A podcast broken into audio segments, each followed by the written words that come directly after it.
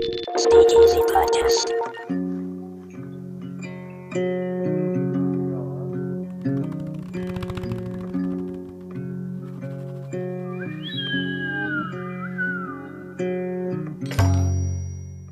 ピークイージーポッドキャスト竹内拓也です。今回はめでたい100回記念のスピークイージーポッドキャストになります。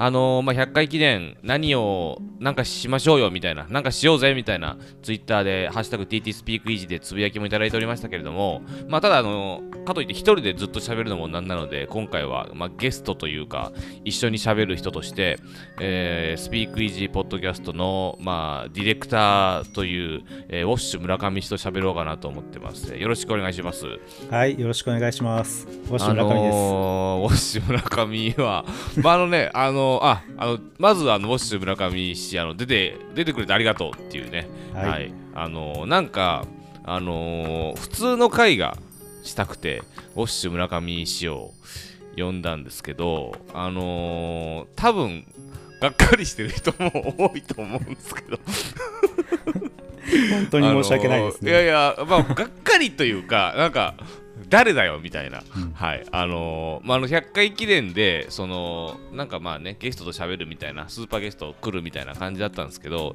まあなんかそういうのじゃなくて、せっかく、ポッドキャストらしいっちゃ、ポッドキャストらしいんで、こんな感じでいこうかなと思っております。よろしくお願いします。はい、よろしくお願いします。何を喋ろうか。そうだね。普段よ 喋ってるから、こっちも何を聞いていいかっていうのも。ああ、そうね。ねあのーなんかまあ、まあまあ、僕はウォッシュって呼んでるんですけど、ウォッシュで行くけど、あのーウォッシュとはまあ、なんだかんだ10年ぐらい以上ぐらいの付き合いで、うんまあ、一応スピークイージーポッドキャストの、まあ、ウェブディレクターなのよね。そうそうそうそう。あのーまあ、スピークイージーポッドキャストのホームページを作ってくれたウはい。ェブディレクターなんですけど、ちょっとまあ、ウォッシュ村上氏とのまあ生い立ちを、なんとなく、生い立ちというか、関係を、あのーあまあ、本当いきなり登場して、ちょっと誰だか、もう何か分かんない状態だと思うんで、うん。あの、あの、そうついさっきね、ちょっとツイッター見たんですけど、ツイッター、ハッシュタグ TT スピークイージーでは、ラジオ二等兵さんが、あのー、100回すげえ楽しみみたいな、つぶやいてくださって、はい、あのーこんな感じでゆるゆるいこうかなと思ってます。ウォッシュとは、その、まあ僕、広島で大学の時に住んでたんですけど、その時に、その時にあったよね。そうだね。それですごい家が近くて、うんうん。まあ、同じ町内に住んでて、そうそう。あの、もともと、あんまこう喋ったことないんですけど、その、ピースボートっていう地球一周の船旅みたいな、あのよくポスターがあるじゃないですか。で、それに僕、あの、18歳の時に乗ってたんですよ。うんで、あのーまあ、大学入ってすぐぐらいになんか大学にあんま行かなくなって、まあ、辞めようと思ってで、まあ、ポスター貼ってるの見て旅行が好きだったんでちょっと行こうかなと思って、うんうんで、まあ、広島にそういう事務所があってその事務所の、あのースタッフの家に、まあ、僕とそのスタッフと、あのー女の子1人と3人で住んでたのよ。うんうんうん。そうで、まあ、そのスタッフはちょっともう亡くなっちゃったんですけど、まあ、うん僕の3つぐらい上の人で、そのスタッフの同級生がウォッシュよね。そうそうそうそうそう。同級生ね、秋田の。そうで、そのスタッフは秋田で、ウォッシュは秋田出身ってことでしょ？そうそう、秋田出身。え秋田生まれで秋田育なちね。んなんかその、まあその時僕広島にいてそのスタッフと女の子と3人で住んでてでウォッシュのっていう同級生がなんか秋田ですごく仲良くしてて今は東京で楽器屋やってるみたいな話をそうそうそうそうそう。ね？楽器屋だったよね、そうそう、楽器屋ね。そうで聞いててであのーそのまあなんかその時に聞いてた感じよ。俺は知らないけど、うん。あのすごい冴えない同級生っていうことを聞いてたの。まあまあ、冴えなかったね。クラスでもそんななんかイケてるというか冴えない感じで、で、まあ冴えないけどすごい面白くて仲が良くてみたいなで音楽が好きで東京で楽器やってるみたいな冴えない同級生がいるみたいな話を聞いてたんだけど、それ本当なのそれは。あんまそういう話したことないんだけどまあ、本当だね。大体本当。そうそうそう。まあ、楽器屋で働いてて、うんで、その前は、あの、うん。えっと、東京にね、あの、うん。エレキギターを、まあ、修理と製作をする専門学校っていうのがあってそれでギタークラフトの技術を身につけて、その後に、えー楽器屋に楽器屋で働いてたんねえそれ秋田から高校卒業してオッシュは東京のそのギターを。そうそうそうそうそう。うそれ音楽が好きでギターみたいな。そうだね。まあ音楽が好きっていうか結構ギターが好きで。ああでやってたの？それ楽器を高校の時から。やってたやってた。もちろんもちろんでまあそれで僕はあのまあなんかお金貯めて、まあ、ピースボートに乗って、広島からなんか世界一周の船で、まあ、に日本に帰ってきて、うん。で神戸から出港して、まあうん。あのヨーロッパとかアフリカとか中南米とか行きつつ、神戸に帰ってきて、うん。で神戸に帰ってきたらその一緒に住んでたスタッフが迎えに来てて、うん。でなんかウォッシュが次のクルーズに乗るぞみたいななんか言ってて、でウォッシュってあのなんか冴えない同級生じゃなんなんでなんで乗るの？みたいなそんな感じにな,、なってたのよ。うんうん。でそれだからその俺がその世界一周してる間になんか、うん。なんか来たってことでしょ？広島に。そうそうそうそうそう。ちょうどその時にうん。楽器屋辞めてて、うん。でやることもないからちょっとその友人に電話をしでて広島に電話してうんうん。そうそうそう。じゃあお前東東京から広島に来いよって言われて、うんうんうんうん。まあまあやることもないしなと思って、えそれ何？そう仕事え辞めてて電話して普通に久しぶりで電話してそうそうなんかややることないったら別に広島来ればみたいな。そうそうそうそうそう。うんうんうん。えそれ来たの？来た来た来た。もう多分1週間後ぐらいに行ったね。そのまま。えそれでうん。それでそうだ友達はその世界一周の船を出してる事務所で働いてるわけじゃないですか。そうそうそう。そそれでなんで乗ろうってなんの？それは。なえっとねなんないっしょ。えー、っとねそれはねそのその友人がうん。あのその多分1年か2年くらい前にうん。東京に来てて俺、うんうんうんうん。あのなんか世界一周の旅行行くんだぜみたいなこと言っててそれで1ヶ月くらい止めたことがあったのね、ああなるほど。うんうんうん。で、まあ、その乗ろうとしたきっかけっていうのはあのその時ってまだサブスクとかなくてあの CD とかで聞いたじゃん。で俺なんかすげえ CD いっぱい持ってきたいから一緒にその CD ケース買いに行こうぜって言って帰ってき行ってたわけよ。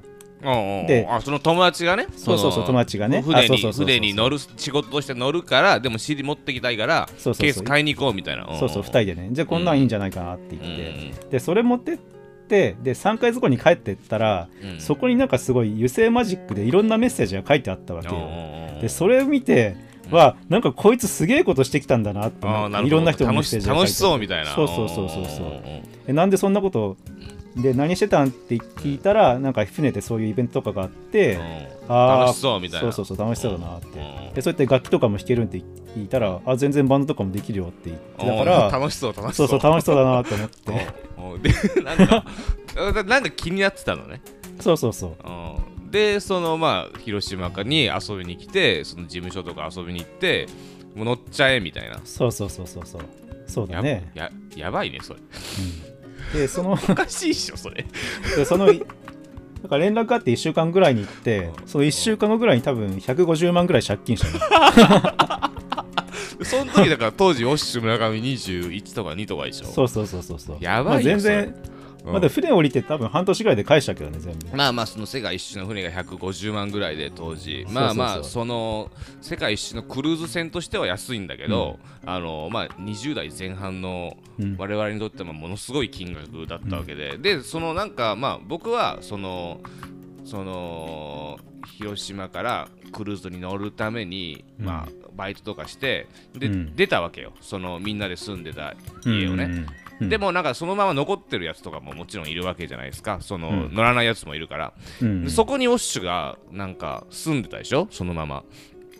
そうそうそう。そう。であのあの時あの使ってたの俺の布団だからね。あのあそうなんだ。そう俺が持ってきた布団で。それ布団捨てたの覚えてない？知らんいや俺帰ってきたら全部俺の布団捨てられてて。あそうなんだ。そうそうそう。そんなこともあったの。よ そう。ズボンを履いてた記憶あるね。借りて。あそそもともとあったやつのズボンみたいな。そうそうそう。あそれのかもね。なんかそんな勝まあ、そういうとこでまあなんかそのあってで、まあその後はまあ僕はなぜかあのーまだ卒業できるということで、えーちょっと大学に戻るわけですけど、うん。でオッシーはまあそのまま広島で 結婚して広島で働くという秋田から来て生活を送ってうん。でまあなんかそのまま音楽が好きだから音楽の話とかを結構してたのね。うん。うん。あのー広島の横川のすごいめちゃくちゃ狭い俺の家に来てくれて、そうそうあそーあの本当狭かったよねあの家。う狭かったね。まあ 狭かったね。いろんななんか荷物置いてあったしね、だってああの部屋6畳で、うん。6畳ない6畳なのよ。なんか狭めの6畳で、うんうん、でそのなんかなんだろう。あのー収納がないのよ。うん。収納がないからそうのん。収納されるべきものが全部その6畳の方に出てるからうん。狭かったのよあそこは、うんまあでも楽しかったよね。そうあの狭い空間はあれで。あの狭い空間でなんか 曲の話とかをすごいしたじゃなしてしていですかたしてた、うん。あのウォッシュに教えてもらったのはもうやっぱ「アイアムロボットプラウド」っていうカナダのアーティストとかまあまあすごいいろいろ覚えてるんだけどうん。そうまあそういう話をしてまあでも俺はなんかラジオやりたくてで FM80 の DJ オーディションに受かったからうん。あの大阪に行ってでそこから広島を離れたんだけど、なんかこう引き続きちょいちょい連絡とかはうん。していて、まあ、本当にその10年はもう,、うん。もう語ることがないぐらいすぐ今に至るっていうぐらいよね。ほんまに。そう。うん。だって1回とか2回ぐらいしか会ってないんじゃないそっから。この実際に会ったのは。だね。うん。確かに2回そうだね。1回2回くらいだね、あったのは多分ね。あの、うん。あとはその LINE とか Zoom とかしてるけど、実際に会ったのは。でなんかポッドまあなんでウォッシュ村上氏がそのスピークイージーポッドキャストのディレクターかというとなんか聞いてくれてたんでしょ、そのこのポッドキャスト。をあそうそうそう。まあポッドキャストは聞いてたね、うん。なんか俺が始めて、うん、でなんかちょいちょい、まあ、聞いてくれててうん。でなんかある日うん。スピークイージーポッドキャストのウェブサイトを作ろうぜみたいな。だウォッシュはさ、うん。俺この10年の中でうん。分かんないんだけど、うん。その中でウェブディレクターになったんだよね。そうそうそう えっとなんでウェブディレクターになれたの？えっとねまあ一番最初は うん。写真集の制作会社みたいなのに入ってて。あ、入ってたね。俺まだ、まだ広島いる時でしょ？ね。う入ってでた、入ってた。さすがにそれだけじゃ多分将来食えんだろうなと思って。だって写真のその加工なんてうん多分自動でできるようになってくるしと思って。あ。でそれまあそれどういう写真を制作すんの？それ、写真集って。それはあのえっと結婚式向けのとかよね。だからその、例えばタレントさんとかモデルさんの写真集とかじゃなくて、個人の写真集とかでしょ？そうそうそう,、んんん作ってたね。その制作してて、そうそうそう。で、まだ遠いよ、ウェブディレクターには。そう。ででもさすがにちょっとこのままじゃいけないなと思ってウェブの勉強をし始めた、まあなんかちょっと自分の中ではもうちょっと他の仕事したいなみたいなのがあったってことね。そうそうそうそう。うん。でまあもう勢いで、うん。えー、とそこ辞めてうん。他の会社に行ってそうウェブウ働いてェブ系の会社っていう。そうそうそう。うんそう要するに修行期間みたいなわけ？そうだね。うんうんであとはまあ勉強会行ったりとか。あーなんかそういうまあウェブのなんか勉強とかをする。だったりあとは技術がついてきたら話したりとかしてなんかそうでしょ？そのなんか僕が知らない間になんか本とかも出しててさ。あそうそうそう。なんかその本がそのウェブデザイン業界ではスマッシュヒットなわけでしょ？そうそうそう。うん。あのね5回ぐらい吸っとるね今まで。マジで？重版出退っていうやつですよねそれは。そうそうそうそうまあ強調なんだけどどね。ちょっとたままたまいやすごいよね。うんうん、いやだからそしよく知らなかったからウォッシュが何してんのかも、なんかほんであホームページつつく作れるって噂は聞いてたけどあ作れるんだみたいな。でそのスピークイージーウェブができて、うん。そう。でまあ一応まあこのスピークイージーポッドキャストはちょうどこれ1年なんですよ。100回記念で、で去年の5月23とかが第1回でもうたまたま100回なんだけど、でそのまあ一応ずっと僕がその制作で言うと一人で、えー基本的にはやってるんですけど、うん。そのまあスピークイージーウェブも作ってくれたんで一応スピークイージーポッドキャストのディレクターとして、うん。ウォッシュに今回出演して一緒に100回を祝いたいなという、はい。はい。100回おめでとうございます。おめでとうございます。いやもう本当にすごいよね。単100純回に。100回。を100回っていうのが。いやこんなやると思ってなかったよ、うん。本当に。うん。全く。もうラジオだと週2とか週1の番組で、うん。まあ、100回2年ぐらい。うん。うんうんうんうん。かな？そうだうんね1年2年あってやっと行くかなぐらいの感じかな。1年48回で。うん。うん。でそうね。うん。まあ特に何もないんですけども。あのーまあめでたいっちゃめでたい。一区切りという。うん100回はすごいなと思うね。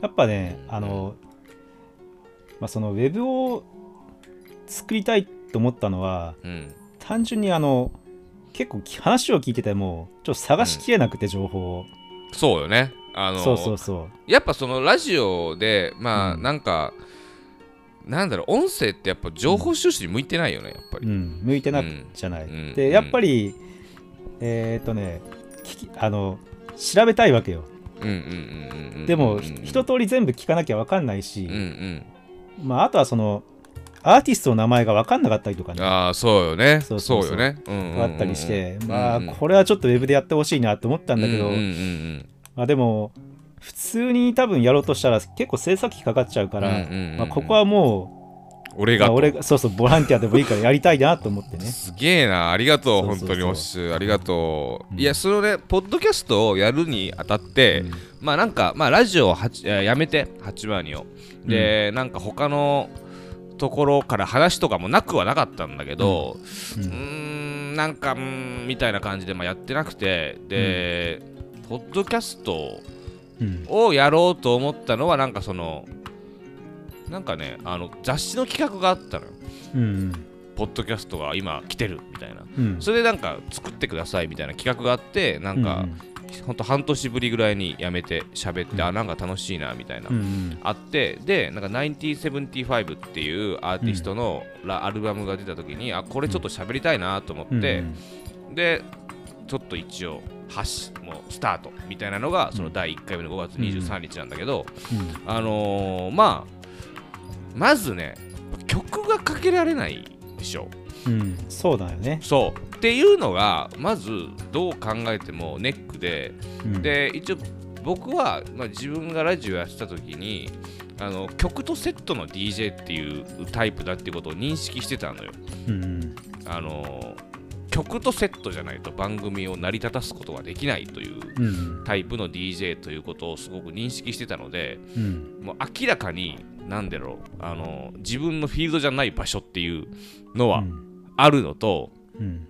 あとなんかそのなんだろうねイージートークみたいなのがすごい苦手だからなんか、なんかなんもないなんもないとこから面白い話をしてこれは本当得意不得意とかあるから、うん。なんだろうねなんかそういうのがあんま得意じゃないから割と情報とかを中心にしてうん。番組を作っていくんだけど、うん。なんかねそれがまずポッドキャストに向いてないっていうことはもうすごい分かってんだよ自分で、うん。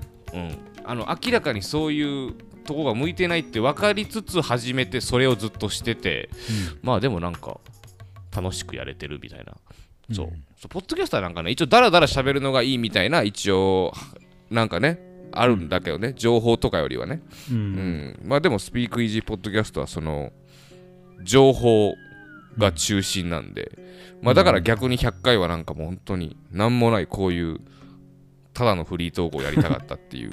はい、はい。感じなのよ、うん、どうですか？ウォッシュは。どうですか？何がどうですか？分からん。こんな雑な質問をすることはないあんまり。そうね。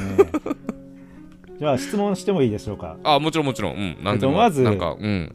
ちょっとその大阪の時に、うんえー、とこっちの FM 局だとそっちの番組が聞けなかったから聞きたかったことがあって、うんうんうん。うん TT って言われてるじゃない、うんうん TT って何、う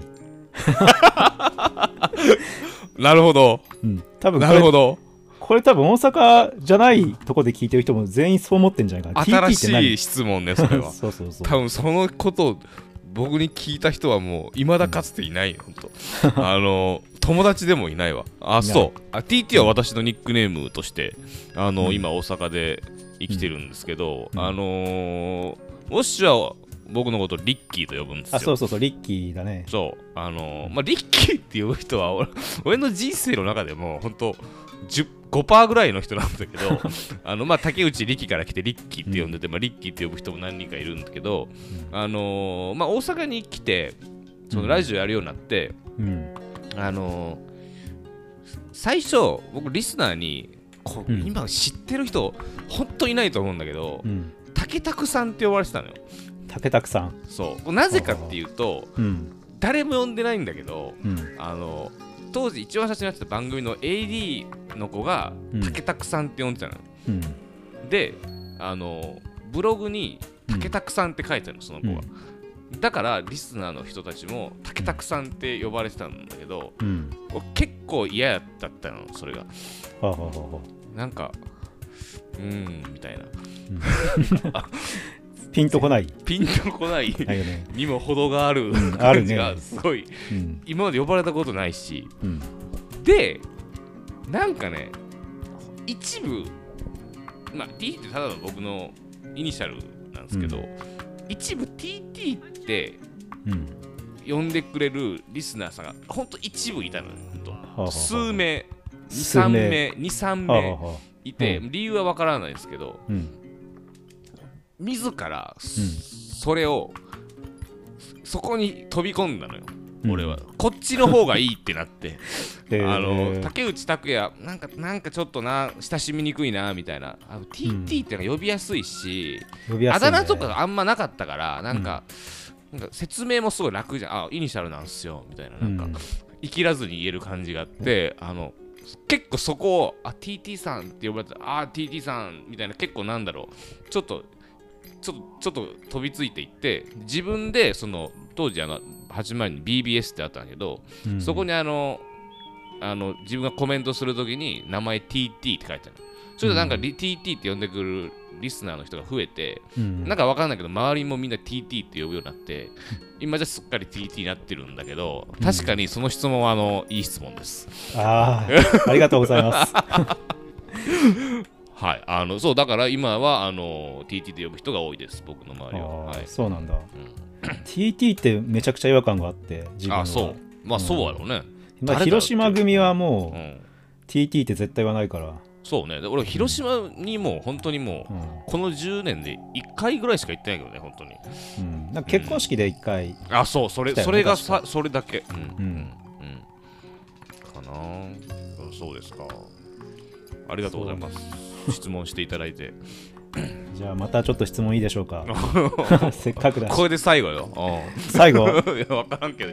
質問コーナーとか。はいすみません。お願いしました。はい。とね確かラジオの DJ やる前うに、ん。自分に質問してきたことがあってリッキーが。おお分からん。それは聞きたいね。そう10年ぐらい前か、まあラうん DJ になる前だから。10そうね。1112年ぐらい前じゃないかな。うん。でその時に聞かれた質問がこれからみんなどんな風に音楽聴く風になると思うって聞かれてで俺はその時にみんな、えー、ともうデータとかが軽くなってきて、うん。まあ、もうなんだろうもうどんな曲でも簡単に弾けるようになるから、うん。みんな好き勝手音楽聴くんちゃうっていう話をした記憶があるんだけど、まあ、これから先考えたらどんな風にみんな音楽聴いていくんかなと思って、竹内意見？うん今からこれからってこと？そうだね、まあ、結局あのサブスクとかが流行ってきて、あの多分結局なんかプレイリストでプレイリストでさうん。うん曲を聴くからうん。うん結局どっちかっていうと同じ音楽を聴くようになっちゃったなそうね。ね。むしろ逆になったなっていう、うんうんうんうんうんレコメンドって言ってもうん結局同じ音楽しか流れてこないし、うんうんうんうんでここから10年はまたどんな風に変わっていくのかなと思って。ええまあ知らんから分からんけどな。難しい質問ですよねそれ。どうなるのかね。うん。うーん。ちなみにその10どうなるのかね。年前にねうん。あのその答えを返したらうん。そんな悲しいことあるって聞かれ 言われた気がするけど、おおうん。なんかリッキーに、深い話やなそれなんか、うん、何それあそれぞれが好き勝手聞くことに。ってそんな悲しいことはないやろって。っていうふうには言ってたね。そうなんだ。うん。なるほどね。うん。そうなんか自分なんか俺はあれなんですかね。その一緒のこ曲を聴くのがいいと思ってたのがね。どうなんだろうね。どうなんだろうね。その当時のことは分かんないけど。っていうことはすごい記憶にあるね。どうやろうね。みんなどうやって音楽聴いてんのかね。うん。ねいや本当に明確なちょっと意見は本当にないんですけどうん。うん。ないね。ないんだ。いや分からないわかんないっていうか。あんまりねでもうーん。考えたことがありありそうなやつだけどあんまないのよ。考えたことはそういうことを。ないか。うーん。でもなんだろうね。どんな風に曲を聴くようになるかってことでしょ？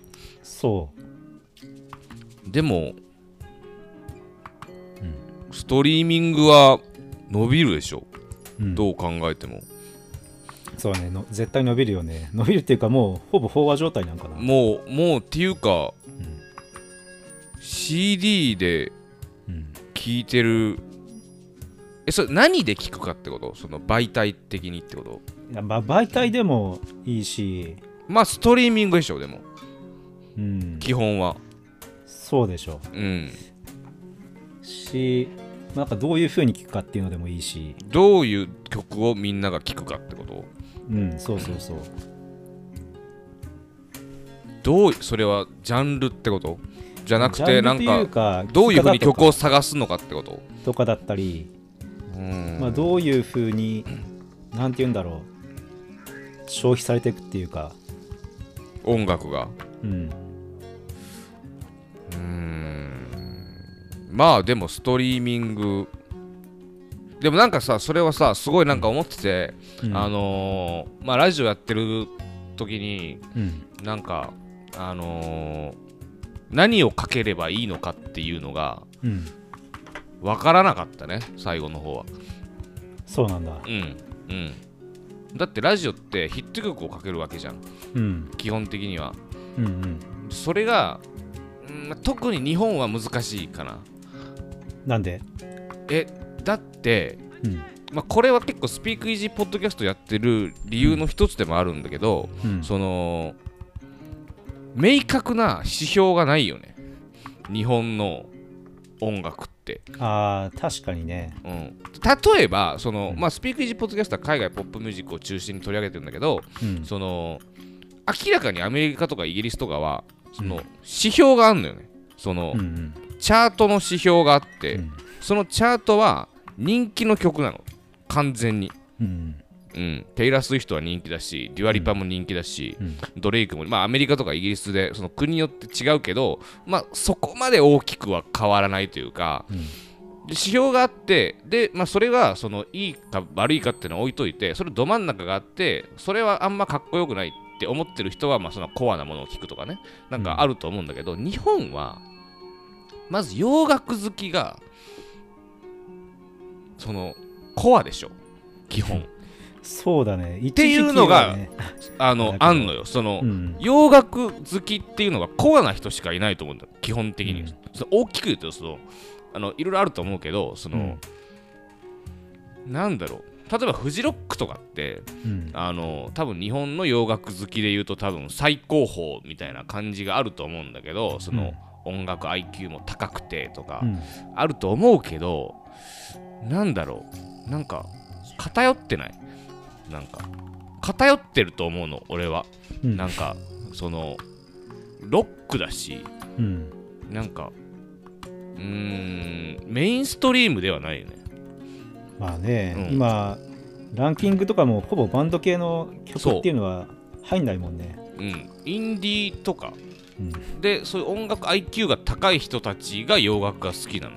うん。音楽 IQ があんま高くないけど洋楽好きな人ってうん。あんま多分海外に比べるといない、まあ、その言葉の壁とかいろいろあると思うんだけど。うん。だからそのヒット曲っていうのがそう難しいのね。うん。うん。そうラジオでそうやってる時にそうすごい思ってたうん。うん。だからこれは日本じゃなかったらあっちでは完全にヒット曲だけど日本ではヒット曲じゃないし洋楽好きにも受け入れられないっていう曲がいっぱいあるそうこう難しくてうん。だからなん。かそれはすごい難しいかなうん。だからど真ん。中がないなっていうのはずっと思ってたね、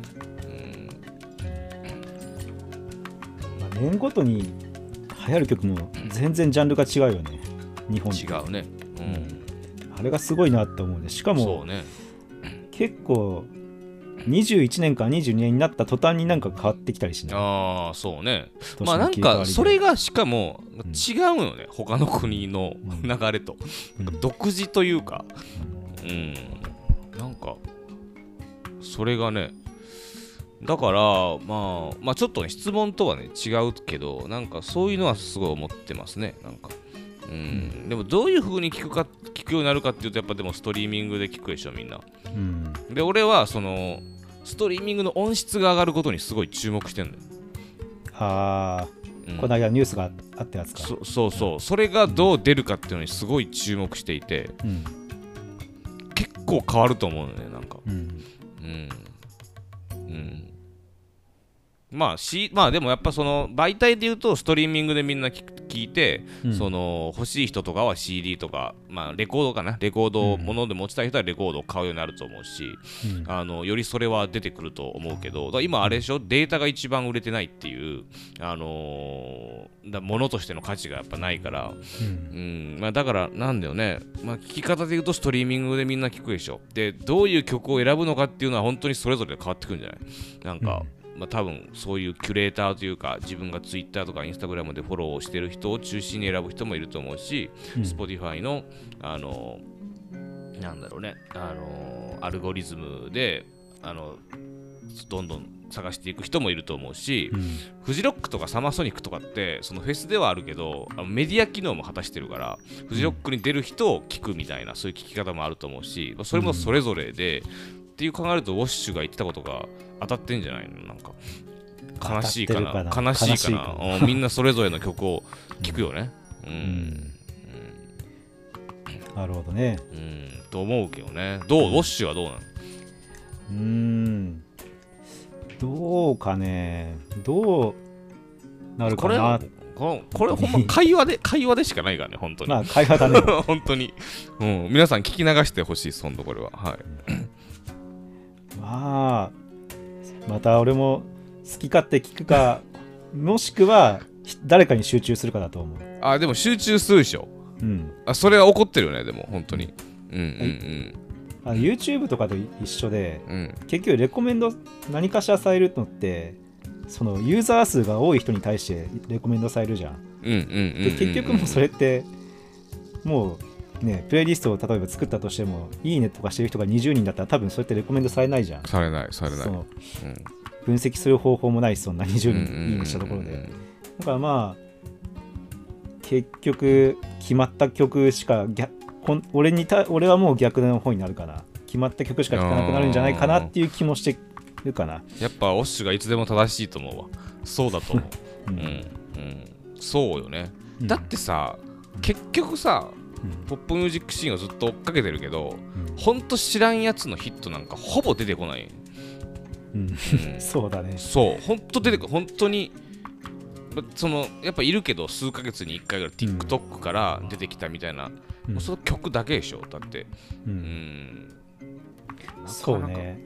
人でそうだね。曲は流行るけどそうだね。人がずっと継続的に入るってことはあんまり難しい。ないかもしれない、ね、結局だってさこの間あのオリビア・ロドリゴとかさその、うん、えー、っと J. コールとかがアルバム出した時にさストリーミングでトップ10がもう全部そのアルバムになっちゃうみたいなさ、うん、やっぱみんなそれ聞くよね。なんかね。うん、うん、聞いちゃうよね。まあ俺もそうだしね。まあまあ。職業的に聞いてるとこあるからねでもそれは。もう俺はもう本当になんか、うん、なんかそういう聞き方しかどうかな？まあちょっと聞き方が変わったよね。でもやっぱり音楽のね、うん、仕事にし始めたからね。うん。うん。そうそんな感じですかね。うん、あのねそのまあスピークイージーポッドキャストをねその今後どうしていけばいいかっていうことも聞きたいんですけど、はいはいはい、っていうかさどんな人が聞いてくれてるのかがそう気になるのよ。気になる。えここれさうん。最初始めた時ってあの、うん。俺のインスタのうん。フォロワーの人にしか宣伝してないわけよ。うん。自分のストーリーとかしかから言ってなかったから、うん。でそれに対する人数なんか Spotify って出るからその、Spotify じゃなくてその前に Spotify に発信してるアンカーってやつもなんかこの世代とか人数とか聞いてると出るからそれぐらいの人数だったんだけど、うん。まあ、明らかにそうじゃない人数のフォロワーとかが今いるのよね。その聞いてくれてる人とかも、だからそのなんだろう。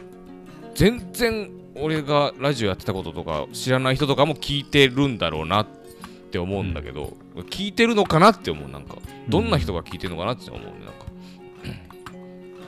そうだね。一応ウェブとかうん。一応データが取れてるから確認すると大阪以外の人からも結構聞いてるマジで？いるとは思うよそうなんそうウェブのアクセスってこと、そうそうそう。分分析するとね。まあただもうちょっとデータ集めないと分かんないかなっていう感じだけど。いやこの Spotify のフォロワー Spotify だけでもそのうん。全部の聞いてるのは半数ぐらいなんですけど Spotify のフォロワーだけ見てもあこれはラジオじゃないところからもあるんだろうなっていうの思うねなんかうん。いやー。うん。ありがたいですね。うん。どうですか？スピークイージーポッドキャストで今後こんなのやってほしいとかありますか？えっ、ー、と多分一番えー DJ してる時からうん。聞いてると思うんだけどあの、うん。一番最初に FM チューピーっていう広島の ラジオ局でやったやばいねそれ。その話やばいね。そうそう。ミュージックトリップだっけ？あれあれ聞いてたの？聞聞いてはないたっていうかいや聞いてないよ。聞いてないけど聞いてないでしょ。原稿書いてるって言ってたから、うん。その原稿見せてもらったことがあったじゃんあそううだっけ？じゃあ覚えてない。そうそうそうあの説明すると知らない知らない人のためにとか 全員知らないから説明すると あの FM チュービーで中国新聞の中にある今もあるあのコミュニティ FM、本当広島市内。うん。市内でもあの聞けないところがあるぐらいの弱い電波なんですけどそこに週に5分とか10分だけ僕がコーナーを持ってたんですよ。うん。でそのコーナー名が「ミュージックトリップ」っていうコーナーであのーまあそれもでも今考えたらチャートなんだけど、ねうん。あのーね。チャートだけどアメリカイギリスとかそのまあヨーロッパその何ですかね、まあ、音楽の最前線とされる国以外の国のヒットソングというかねあの今日はなんだケニアのラッパーですみたいな。そういうの1年ぐらいやってたやってた。8番に入るまではそれをやってたよ。うん。そうそうそうそう。そうミュージックトリップね、はい、よく覚えてますねそれ、うん。はい、うん、で今だったら Spotify で聞けるから、なるほど。なんかちょっと相性がいいんじゃないかなと思ってあ確かにね。確かにね、まあそんな毎回毎回やんなくてはいいけどなんか1ヶ月に一遍ぐらいそういうのも聞きたいなそれってどうやって情報を集めまああるよ。でもそのさなんか、うんなんかあまああるけどね、うん、好きな、うん。そういうアーティストもいっぱいいるけど。うん。やりますか？そういうのなんか。そうね、うん。ちょっとたまに聞きたいな。ああれをあそう。あれを。そうかな。月1回ぐらいやる？なんかそういうあの、うん。やってほしいかなと。思うん。じゃあ最終水曜日はそれにしましょうか。うお願いしますたほとんど誰聞くかなそんなの。まあでもやりまちょっとやってみましょうか。あの1回か2回は、はい、うん。やってみましょう。なんかあのー、はい。あでもその時にねうん。教えてもらったやつでまだ聞いてるやつもあるあの何？なんだっけ？ワンフーだっけかな？台湾の。おお台湾？ワンフ台湾台湾、ね。はねまだ聞いてるね。あれ結構いいよね。う んワンフいいよ、うん。ワンワンフスポティファイとかにいるのかな？いるの？あいるいる。いるんだ。まだ出してんの、出してるし YouTube の再生回数とかすげえあるよ、マジで？うん。うわ結構再生されなんかでも昔と比べてうん。そのまあ台湾とか特にそうだけど音楽シーンが成熟してきたのね。うん、だから結構いる。結ああそうなんだ、構いるしあのー昔みたいな新鮮さがない。むしろ？うんだって、うん。あのー近いもんその音音楽のああその流行ってるシーンと近いと近い。そのなんかあーなるほど、あこれは日本そのこういう今流行ってる感じのうん、ベトナム語バージョンだなみたいな、うん。だからあんま驚きがないねだか。ら、ううん。ん、昔はなんかもうそういう Spotify とかもないしうん。もう発見して聞くだけで楽しかったけど、うん。うん、まあでもちょっとやりましょう、それはなんか。探しましょう、楽しく。そんな感じですか。そんな感じですね。そうですね、はい。そんな感じのをやってほしいなと思います、ね。はい。ありがとうございます。あとはね、えーっとねなんかプレイリストを作ってほしいかな。おー。どういうやつ作りましょうか？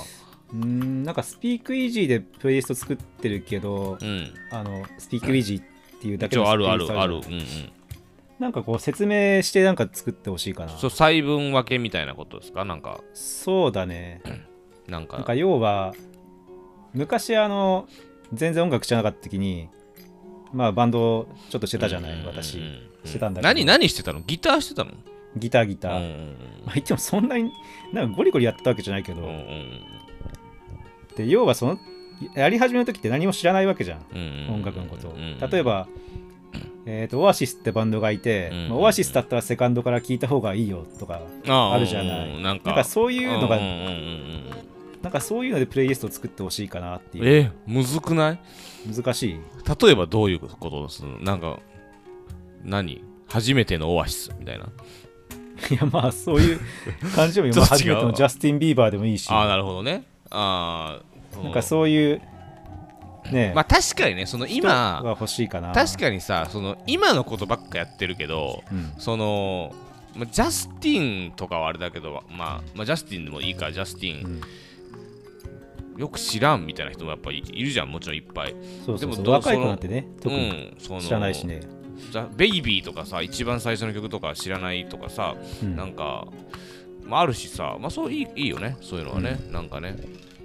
ちょっとでそれ説明してプレイリススト作ってくれて、ああこれを聞いときゃとりあえず履修できるなみたいな。ト、まあ、プレイリストもさあれができるからねその、うん。トーク入れられるからね。うん。うんうん。あははは。あそうトラック1とかできるからねああそうなんだうね、ん。そうラジオっぽくできるよ、へー。自分で。うん。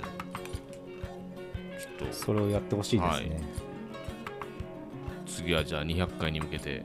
200回あるかな？わからないけど。どうだろうね。まあでもねちょっとこのポッドキャストやって驚きはですね、あの自分でやめることができるっていうことがねあのはいはいはい。はい。これはラジオ10年間やってた気持ちとしては驚きっすね。まあ自分でやめられることができるっていうよりかはなんか自分で決められるってことね。ううん。ん終わりはもう突然やってくるから番組の終わりって。恐ろしい、テレビとかと一緒で。うん。あのでまあやっぱ終わる時っていうのはあんま嬉しい時じゃないよ。ねなんか。うん。うん、で自分がやりたい番組とかでも終わっちゃうみたいなのがやっぱあるから、それはやっぱねなんかいいですよねポッドキャストはね、うん。うん。まあ、自由だよね、本当に。まあ自由よ。良くも悪くも本当に、何分喋ったのこれ？40分ぐらい喋ったんじゃないこれ？40分ぐらい喋ってるね、うん。はい。まあじゃあそんな感じでちょっと100回を祝いましたけど、あのー今後ともスピークイージーポッドキャスト皆様よろしくお願いします。なんかあの皆さん、あのハッシュタグ TT スピークイージーでこんなことをやってほしいということがあれば、えーつぶやきお願いします。全部目を通します。ということで、今日はウォッシュ村上市に出ていただきました。ありがとうございます。ありがとうございます。ありがとうございます。